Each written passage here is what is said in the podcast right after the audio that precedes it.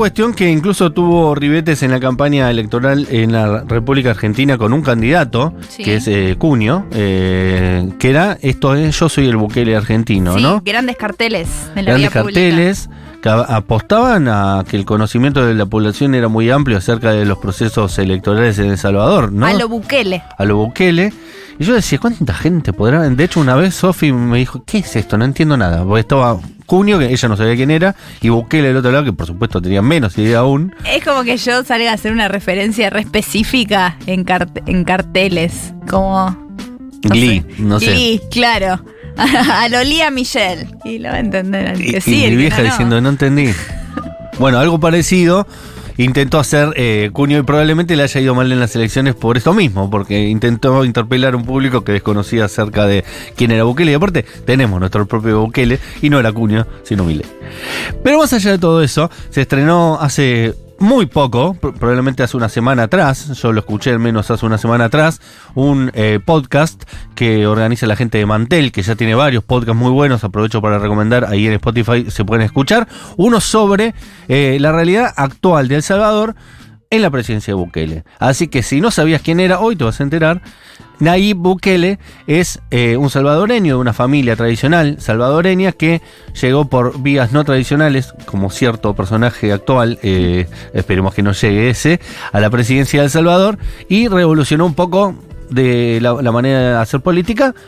Porque por un lado atacó las maras, que era el gran problema de la inseguridad de un país realmente violento como El Salvador, no como la Argentina, sino con tasas de homicidio muy altas, eh, con toda la discusión al respecto de si eso era porque efectivamente había tenido una política muy afinada para terminar con esa inseguridad o si era más que nada un acuerdo con los maras para, che, déjense de joder y nosotros le damos una guita.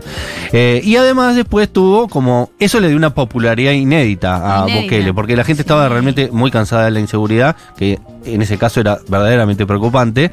Eh, digo, no porque la de acá no lo sea, sino porque mataban gente todos los días de a puñados. Eh, aparecía gente muerta en la calle. Y el tipo logró eh, obtener un nivel de aceptación política inédito para lo que es la democracia de El Salvador de cerca del no- 90% de, de aprobación, ¿no? Eh. El más alto de la región por escándalo. Y eso le permitió también eh, lo que nos ocupa con este podcast también, que en un momento ya El Salvador en la década del 2000 había bimonetarizado su economía, eh, incorporado el dólar, que después terminó comiéndose al colón, que era la moneda tradicional de- del país, y este quiso dar un poquito más. Ustedes todavía están discutiendo la, la dolarización, no, dijo. yo ya estoy. Nosotros vamos por el Bitcoin, vamos a bitcoinizar la economía y eso trajo una serie de dudas sobre qué estaba haciendo, qué no estaba haciendo, la gente no entendiendo absolutamente nada. Imagínate gente grande tratando de, Salvadoreña tratando de vivir. tratando de vivir y con una app ahí que le decía que tenía no sé Que qué, los bajaba el Bitcoin. precio de su moneda. Y todo la campaña publicitaria de, de Nayib Bukele para tratar de instalar esto, no solo en el plano local, sino en el plano internacional, mostrándole al mundo somos el primer país que incorpora el Bitcoin como moneda de circulación nacional, lo que hizo que la comunidad bitcoinera, que es no toda, pero cierta parte muy termo, veía El Salvador como una prueba piloto de algo que si funcionaba bien podía llegar a ser eh, copiado en otros países. ¿no? Toda esta situación se lleva y se desarrolla en Plan Cuscatlán de las pandillas al Bitcoin. Y vamos a hablar con Leopoldo Pérez Obregón. Yo hice, Leopoldo, una pequeña síntesis para que la gente que no escuchó el podcast más o menos entienda de qué se trata. Eh, espero que lo haya hecho medianamente bien. Hola Matías, excelente síntesis, efectivamente, y me llama la atención que justo ayer mi, mi madre, que está en Argentina, me manda también un video de los pósters estos de eh, Cunio, ¿no? Y, también me sorprende esto que comentaban ustedes, bueno, que en realidad no, no debería sorprender a nadie porque siempre fue así un poco en Argentina y en el cono sur eh, sabemos muy poco de lo que pasa en Centroamérica, ¿no? Y sin embargo somos Latinoamérica, todos. Sí, sabemos muy Este, poco. Yo poquísimo. De hecho, Es la semana poco. pasada, nosotros tenemos muchos oyentes en, en Centroamérica, en Futurock. En El Salvador tenemos muchos oyentes. ¿Qué? Y, y un día hicimos una campaña de oyentes internacional y salió gente de Guatemala que nos contó que por primera vez en historia estaba por llegar a la presidencia una, una fuerza de centro izquierda que era totalmente revolucionario e inesperado para lo que había sido la historia política de ese país, y después terminó ganando. Es decir, que hoy en Guatemala hay una, una fuerza por primera vez en la historia de centro izquierda que no lo contó nadie. Es decir, Yo, Lucía, me estoy enterando en este momento. si no lo hubiera dicho acá ese oyenta, yo tampoco lo sabría, ¿no? Pero realmente es muy, muy, es, es llamativo cómo le damos tan poca bola cuando son procesos trascendentes encima, ¿no? Una elección más, ¿no? No, yo, Leopoldo, te cuento No. que me enteré de Bukele cuando hizo un vivo con René de Calle 13. Claro, bueno, en la, en la época que hizo el vivo con René de Calle 13 era cuando Bukele estaba empezando a mostrar las garras autoritarias, ¿no? En esa época había tomado la asamblea como una especie de golpe de Estado similar al del Capitolio en Estados Unidos, al de Brasil, ¿no? En aquella época eh, era eh, marzo de 2000, creo que 20. 19. Sí. No, no, 2019, porque después, bueno, todo ese conflicto nos llegó a decantar y saltó la pandemia, ¿no? Pero, pero ¿cómo fue que- ese vivo? ¿Fue en plan buena onda, René Calle 13 y Nayib Bukele, o fue en medio de una discusión política teórica? Bueno, René de calle 13 lo puso un poco contra las cuerdas ¿Ah, sí? en aquel momento porque le preguntó, che, pero esto, o sea, no sé si está tan bueno, ¿no? No me acuerdo bien lo que le preguntó, pero creo que, que no quedó muy bien parado en ese momento Nayib Bukele. Eh, pero él prometía como ser el, el- realmente el presidente millennial, que venía con algo renovador. Pero tocando un poco esto que me decías de Guatemala, y, y creo que ahí podemos charlar un poquito de lo que está pasando en la región, se ve un fenómeno muy heterogéneo, ¿no? Total. Antes, antes lo que veíamos era que todos virábamos un poco para la izquierda, o todos para la derecha, o todos para el consenso de Washington. Y yo creo que esto es lo que, lo que está pasando en el mundo y, y pasa en todos lados, es que hay como reacciones muy extremas de la población que siente que la política no le está dando soluciones, entonces va a soluciones que, que es como, che, rompamos todo y a lo mejor sale algo mejor. Claro, vamos a hacer algo Como que nunca hicimos, ¿no? Algo de Claro. eso. Claro, una cosa, una cosa por el estilo, como un salto al vacío, ¿no? Y yo creo que en El Salvador el salto al vacío iba por el lado de la seguridad, que la gente estaba muy harta. En otros lados va por el lado de la inmigración, acá en, el norte donde, donde yo vivo, ¿no? Yo estoy ahora en Bruselas. En, en, en la Argentina, claramente por la economía, ¿no? Entonces viene alguien con una propuesta radical que, que, que uno se, se tira de los pelos y hay mucha gente que, que, que no le preocupa eso, que dice, bueno, mira, que reviente todo porque este sistema a mí no me está dando de comer. A mí no me llega, hagamos otra cosa. Leopoldo Exacto. Pérez Obregón es argentino y vive en Bruselas. ¿Usted más o menos esa es su, su biografía? Eh, sí, estoy en Bruselas hace un mes, estaba viviendo antes en Holanda, eh, estoy trabajando ahí para, para la Universidad de Naciones Unidas, donde hice un máster en políticas públicas eh, y siempre tuve como un, interés también en, la comunicación, desde hace tiempo tenía mis podcasts, bueno, vi también algo de clases en Argentina, trabajaba en el regulador financiero, hice casi toda mi carrera en temas de mercado de capitales. Se notó en tu podcast, porque la verdad que hay tres capítulos especialmente donde desarrollás con mucha profundidad, de una manera totalmente novedosa, porque yo no había escuchado nunca eh, el abordaje sobre la problemática tan global, porque bueno, es que decís, che, acá puede llegar a haber algo, sino que te metes en las entrañas y, y denuncias, eh, recomiendo que escuchen el podcast por supuesto, Sí. eh, cómo hay una posible estafa al pueblo salvadoreño que la gente no sabe. Bueno, eh, todo, todo esto tiene también mucho que ver con el momento actual en el que están las criptomonedas, muy cuestionadas, ¿no? Si es que realmente hay un valor intrínseco o no detrás de esta tecnología. Yo creo que lo hay, eh, pero todavía es difícil saber cuál va a ser eh, el valor de esa tecnología, ¿no? Eh, de, de hecho, en algún punto cuando esto empezó a aparecer como una novedad y sobre todo en El Salvador, yo como argentino en algún momento dije, apa, mira, el Bitcoin, ¿será que puede ser la solución a nuestra falta de credibilidad en, las instituciones como los bancos centrales, ¿no? Esto de, bueno, no confiamos en, los banqueros centrales, confiemos en el código de Bitcoin que no lo maneja nadie, que es descentralizado. Obviamente esa narrativa también está llena de problemas porque en el fondo eh, también el Bitcoin es algo que está concentrado en unas pocas manos y, y claramente el experimento del Salvador no es demasiado auspicioso. De hecho, cuando... Déjame aclarar una cosa, Matías, porque Por quizás sí po- podemos estar en la misma página todos, ¿no? ¿Qué es lo que hizo El Salvador? A ver. Y esto, y esto es bastante loco también, porque tiene que ver con cómo se implementó. Un día, el presidente Bukele aparece en una conferencia en Miami por una videollamada, eh, un, vi- un video pregrabado en realidad. Aparece un, un CEO y va a esta conferencia que van todos los bitcoiners y dice, traje un invitado especial. ¡Pum! Video, presidente Bukele hablando en inglés. O sea, imagínense lo poco que entendían los salvadoreños diciendo, la semana que viene voy a poner una ley en el Congreso y Bitcoin va a ser la nueva moneda oficial del país. Y, ¿Qué? Nadie entendía nada. Además, los salvadoreños ya venían con, con una historia pasada de que en el 2001 se dolarizaron y les dijeron, che, va a haber dos monedas. Al final el dólar se comió al colón. Muchos salvadoreños decían, para, para, para, o sea, vos me vas a sacar el dólar y me vas a dar esta moneda que yo no puedo tocar, que yo no entiendo, que no sé qué, que- que cómo se come, digamos. Ay, Em, tengo tantas preguntas. Porque, Leopoldo, ¿cómo es eso? Sí.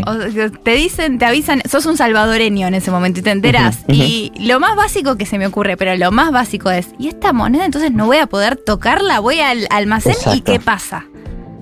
Bueno, esa era gran parte del problema y de hecho después empezaron a decir, bueno, miren, esto no va a ser obligatorio y la otra pregunta era, ¿por qué lo haces? Entonces, bueno, ahí empezaron con distintas narrativas, ¿no? Que la digitalización, porque en El Salvador la, la bancarización es muy baja, la gente no usa cash. Además, imagínate, ¿no? Más grave todavía. Santi, sí. Más grave todavía. Y ahí la otra pregunta es, ¿y por qué van a usar una criptomoneda si no saben usar Claro. un banco, no? Primero pone un banco, hijo de puta, pone un cajero automático. Prioridad, hermano. Adiós. Es que, de hecho, de hecho, o sea, el nivel de aceptación que tiene la política en la población es muy bajo. Hubo una, una encuesta que salió en una universidad de la UCA, de, de allá, digamos, la Universidad Centroamericana eh, Simeón Cañas, que salió que 7 de cada 10 salvadoreños creían que la ley Bitcoin de- debía ser derogada. Ah, O sea, ese es el nivel de, de- de baja aceptación que tuvo. Entonces, ¿qué pasó? Aprueban esta ley en septiembre, entra en vigencia hace dos años atrás, exactamente, 7 de septiembre de 2021. Hoy es la efeméride. Hoy estamos festejando la bitcoinización de El Salvador. Qué lindo. Dos Con, años. con esta torta virtual, esta torta que no se puede y el, comer. Y el trabajador cinematográfico argentino. Además, mira. Esas son las Y efemérides. el día de Colorado. Eh, eh, Leopoldo, Mira, eh, no sabía. Lo que pasa acá con, con Bukele también es muy propio de, como si fuera una caricatura de un presidente millennial. Pones a un casi niño en ese momento y hace estas locuras. ¿Hay alguna otra medida que sea casi para reírse no a la distancia acá, pero decís, no, no puede ser esto real? Bueno, mira, todo lo, lo, lo Bukele es bastante eh, exótico y exuberante en el sentido de que uno se da cuenta que no hay planificación, ¿no? Eh, Son golpes de efecto, un- ¿no? Publicitarios muchas veces. Yo sabés de qué me acuerdo. Una vez todo. fue a la ONU a dar un discurso como todos los pr- presidentes que van y dan sus discursos y él lo dio haciendo como una especie de videollamada y mientras decía tiró un- ¿Qué sentido Tiene selfie. venir acá y hablarle a, lo- a los presidentes que no nos escucha nadie si este mismo video ahora lo están mirando un millón de personas? No vengamos más a la ONU, sí. hablemosle directamente a la gente con la videollamada. Súper golpe de efecto. Una, una Bueno, es que vergüenza. parte- ¿Te acordás de eso? Parte de la. Absolutamente, la, la famosa selfie y parte de La, la. selfie, se sacó una selfie y la subió a, a las redes, pues claro. Exacto, y la, y la parte de la narrativa de Bukele es, miren, nosotros somos un país chiquitito, estamos haciendo esta política que, que a nadie le gusta, pero nosotros estamos probando lo nuestro, ustedes ya probaron lo suyo, no nos molesten. Porque claro, él no quiere que haya ningún organismo de derechos humanos revisando lo que está pasando en El Salvador. Eso con el tema Entonces, de las maras, ¿no? Con todo, porque el, Fondo Monetario Internacional también fue uno de los críticos de- del país cuando adoptaron Bitcoin, ¿no? Les dijeron, che muchachos, esto es muy volátil, fíjense que se les puede ir todo al demonio, tiene como muchos riesgos de estabilidad fiscal. eh, nada. Claro, porque el que no sabe el Bitcoin sube y baja todo el tiempo. Si, si es tu moneda nacional, algo que no tiene, no tiene valor, porque un día vale 2, un día vale 4, un día vale 8. Es como que yo aposté Claro. todo en un, no sé, en un partido de bueno, voy a, no aposté mi casa. Claro, tu moneda es, Bueno. es eh, Betson. Claro, totalmente. No, no, exactamente. En parte eso era lo que se le, se le criticaba, ¿no? Que, que habían hecho una, una apuesta muy riesgosa y muy volátil. Espectacular. Y con- termina de contar la anécdota de cuando él va a Miami vía teleconferencia y anuncia en inglés al pueblo salvadoreño que a partir de mañana su moneda no existe más y pasa a ser otra. Que ya no existía, ¿no? la moneda que ya no existe más que va a ser otra de vuelta.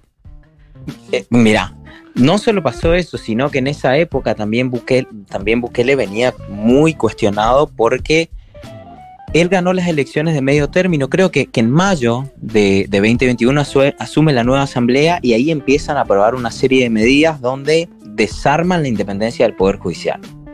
Entonces, también el Bitcoin había salido en esa época, es como que la gente estaba un poco molesta, surge una, una ola de protestas y después no, no cambió nada, digamos, la gente protestó un ratito y como no se lo impusieron, viste, el Bitcoin quedó. Y quedó más como una movida de marketing, ¿no? Por eso también el, el presidente Bukele todo el tiempo dicen, miren, el Bitcoin fue el rebranding más barato de la historia. Antes El Salvador se conocía por las maras, ahora nos conocen por el Bitcoin.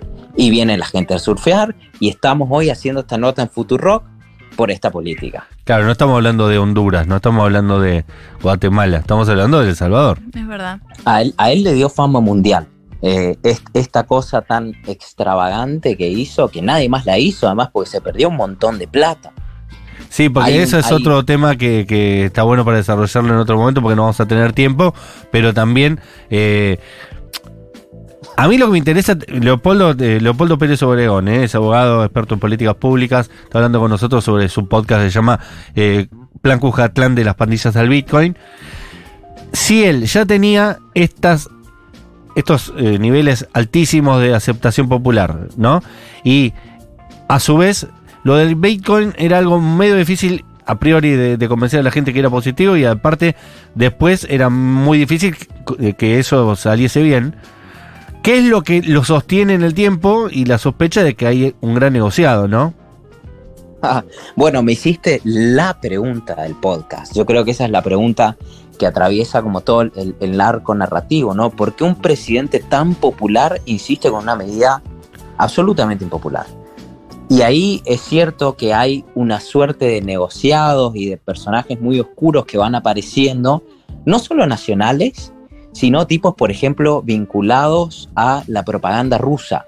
Ah. Y empresarios que, vienen, eh, digamos, con, que están siendo perseguidos, ¿no? no quiero decir perseguidos porque eso asume como una cuestión penal, ¿no? Pero, pero sí que hay severos cuestionamientos de los reguladores alrededor del mundo de ciertas compañías que se están instalando cada vez más en El Salvador y aparecen, eh, digamos, empresarios que vinieron a hacer negocios, algunos legítimos, pero otros, bueno, más discutibles y, que, y en el podcast se cuenta toda esta historia y esta trama de, de estas personas que entran, desaparecen, qué tipo de negocios trajeron, quiénes son, cómo hablan, eh, así que nada, creo que esa es otra cosa interesante para mirar ahí. es re piola eso, porque son como pastores electrónicos, ¿viste? Para mí, los embajadores del Bitcoin a ese nivel, que son más runfla, parecen como si fuera una iglesia evangelista del Bitcoin, ¿no? esto, los llaman los criptoevangelistas. Bueno, ahí ah, listo, ahí tenés. Leopoldo, yo no escuché el podcast y te digo, tiene todos los elementos para hacer algo fascinante. Quiero ir a mi casa y escucharlo ya.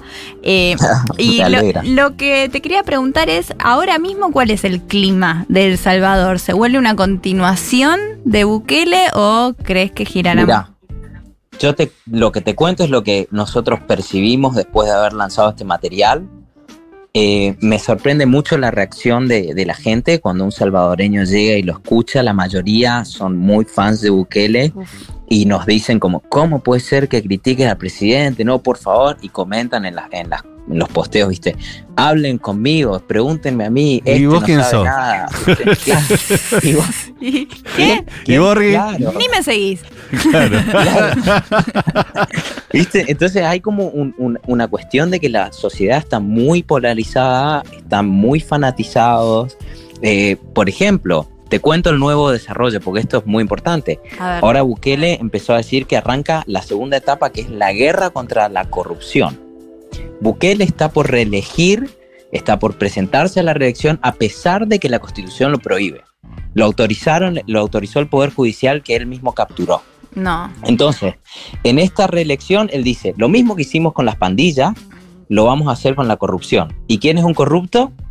Quien sea que el presidente diga que es un corrupto. O sea, en El Salvador, a partir de ahora, cualquier opositor está sujeto a que lo encarcelen en las peores condiciones de tortura, y de, todas las violaciones de derechos humanos solamente eh, porque alguien diga tal es un corrupto. No hay juicio previo, no existe eso en El Salvador. Todas las garantías constitucionales cayeron en ese país. Pero aparte es un discurso, mira que inter- interesante también, que por lo general se hace desde las oposiciones, ¿no? No desde los oficialismos. ¿Cómo desde el oficialismo vas a perseguir la corrupción? Sos vos el gobierno.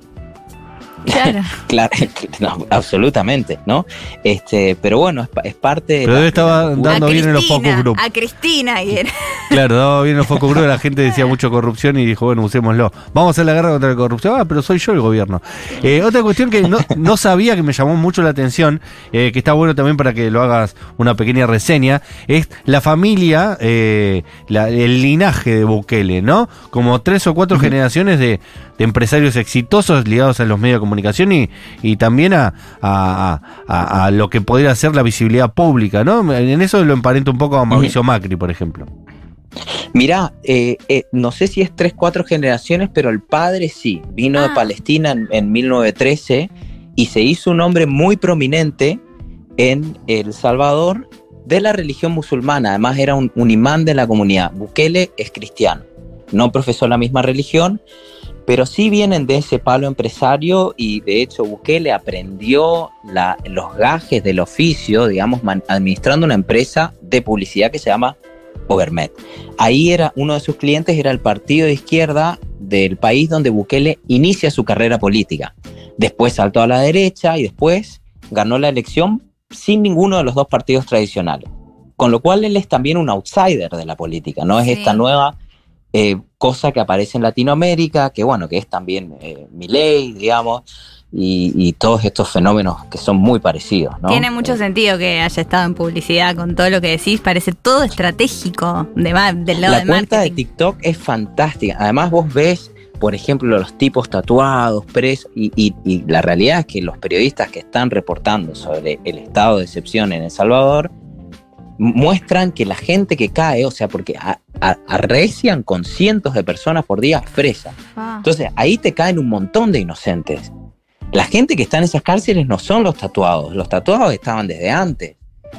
Pero bueno, lo que muestran en, en el, en el TikTok y en el Instagram es esta imagen como, uh, mirá, es, Claro, muy este tipo viralizable, una imagen muy tiktokera. Claro, es el es perfil absolutamente tiktokero. Bukele. Yo quiero decir que mi- yo soy comediante, Leopoldo. Y uno de mis comediantes favoritos es salvadoreño, Julio Torres. Quiero decirlo para que Mirá. googleen. Julio Torres. Mirá. Aprovechemos y lo buscamos. Sí. El Salvador. y aparte el otro día estuvieron con nosotros los chicos de Barco, la banda pop argentina. Sí. Y contaron que de, de alguna manera muy muy arbitraria, esto capaz Leopoldo no lo sabes, está bueno para en algún momento sumarlo a tu conocimiento general sobre El Salvador. Una radio muy de moda, en- en- hace mucho tiempo en El Salvador, se llama Radio Femenina.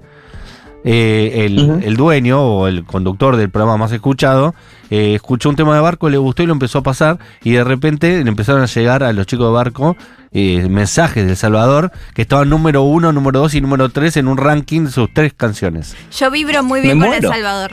Real es esto. Me muero. Después pasame ese comediante. Vos sabés Sí. que Plan Cuscatlán la semana pasada llegó a estar número dos de los documentales en el país en, en Apple Podcast. No me que- sorprende por pero- lo que escucho. Y creo que pegamos muy buena onda también con, con El Salvador, con- con- al menos con los salvadoreños que quieren escuchar algo un poco diferente, ¿no? Porque el discurso está muy polarizado. Y hablando de comedia, me, me preguntabas también si había otra cosa chistosa. Sí. Solamente un dato de color para agregar a esto. Por A ver. favor. Na- nadie, eh, nadie sabe bien cómo se compran los bitcoins en El Salvador. Y el presidente dijo que su técnica es comprarlos desde el inodoro. O sea, el tipo se Ah. sienta y dice, a ver, vamos a comprar unos bitcoins, ¡pum! Así que ese es el nivel de delirio que hay Es en esta, literal en esta situación. Como si Santiago Maratea fuese presidente del país. Bueno, técnicamente es, casi eso, es Es casi eso, eso, ¿eh? pero un poquito más peligroso. Exacta, exactamente. Un Santi Maratea que te mete preso sin, sin juicio previo, digamos. No, y aparte hay una particularidad que él encontró como... Escuchando el podcast también eh, tuvo su paso por la izquierda, creo, ¿no? Que incluso le pegó a una- a una dirigente, ¿no? Algo contás ahí. Sí, sí, ah, se cuenta que tiró, que perdió los estribos en una reunión y le tiró una manzana a una, a una abogada del partido de izquierda, al partido tradicional. Digamos, en, en, en El Salvador tuvieron una guerra civil muy cruenta que terminó en 1992 con un, eh, un, un pacto, ¿no? De frenemos esto. De ese pacto salió el, el partido de izquierda, es el FMLN, que este era el cliente en la agencia de publicidad de Bukele. Claro, Ah. Y le lo ponen ahí a él claro. como... Y él entra por ahí. Y de hecho, si vos mirás, Plan Cuscatlán es el nombre del plan de gobierno de Nayib Bukele. Sí, Si vos mirás el plan Cuscatlán y mirás las políticas de seguridad que tenía Bukele, la agenda era más bien progresista. No era esta agenda. le- le- digamos Este- el- el- lo que se presenta al electorado. Exacto, exacto. Era una, una cosa más de, bueno, sí, se hablaba de, de- de- de, digamos, combatir el, el- el crimen organizado, etcétera, pero se hablaba también de la reinserción. Digamos, e- este, este no es un gobierno que hoy se ve muy preocupado por la reinserción. No, O y eso No que- creo, ¿no? Quería hacer como ese, para ir cerrando también, esa imagen de que él no parecía un dictador latinoamericano, parecía más bien alguien joven que venía a renovar una política, que venía a mostrarse distinto con una gorrita, con, con otro discurso, con las redes sociales. Y no te digo que nos esperanzamos, pero por lo menos decías, che, mira qué interesante esto Sí, que está algo pasando. nuevo. Eh, Eso al principio yo lo vi un poco expectante, ¿no? Después me di cuenta cuando empecé a leer sobre su política de seguridad que era técnicamente o cuanto menos autoritario, cuanto menos un dictador en potencia, pero pero sí, ¿no? Como que te, lamentablemente todas esas capacidades positivas las terminó usando para el mal. Mirá, él juega mucho con eso y juega mucho con la burla y es muy bueno en Twitter. Entonces, de hecho, cuando lo empezaron a, a acusar de estas cosas en septiembre, ahí en la, en la misma época que sale el Bitcoin, que, que desmantela el Poder Judicial en 2021, él se cambia la biografía de Twitter y pone el dictador más cool del mundo mundial, emoji de mundito. Qué hijo. Y por eso. Es buenísimo. Por eso es buenísimo. O sea, no, es malísimo que pase, pero es. Claro. o sea, porque además te psicopatea, ¿viste? Como si, che, está diciendo la verdad, está tirando un chiste, ¿qué me quiere Se decir? está burlando, ¿Por qué está te hablando en serio. Pero termina ganando porque no le podés pegar con eso. No, y aparte tiene niveles de aceptación preocupantes para lo que está llevando a cabo. Te agradecemos, Leopoldo Pérez Obregón, muchísimo por esta nota. Volvemos a recomendar el podcast Plan Cuscatlán de las pandillas al Bitcoin, eh, producido por la gente de Mantel, que son unos genios totales. Les agradezco a ustedes por la nota, excelente hablar con ustedes y nada, que disfruten el resto del programa. Ojalá Gracias. sirva para que en El Salvador mucha gente de manera subterránea vaya enterándose de algunas cosas que seguramente en los medios de comunicación de ese país no se cuentan. Paula Artiú, que estuvo en los controles, Julián Ingrata en producción, Maika González dándonos una mano esta semanita que estamos huérfanos de productor asociado, pero ya vamos a tener. Gracias, Lumirando, por haber pasado, va, por no haber pasado, por acompañarnos en este breve interregno. Claro que sí. Nos volvemos a encontrar mañana, viernes, ¿eh? Sí. Se termina la semana, que bueno. Dale. Y en un ratito Dale. Argentina con Ecuador. Vamos a ver a Messi y compañía, campeones del mundo, junto eh, a, a Scaloni, y la escaloneta y todo a eso. todos sus amigos.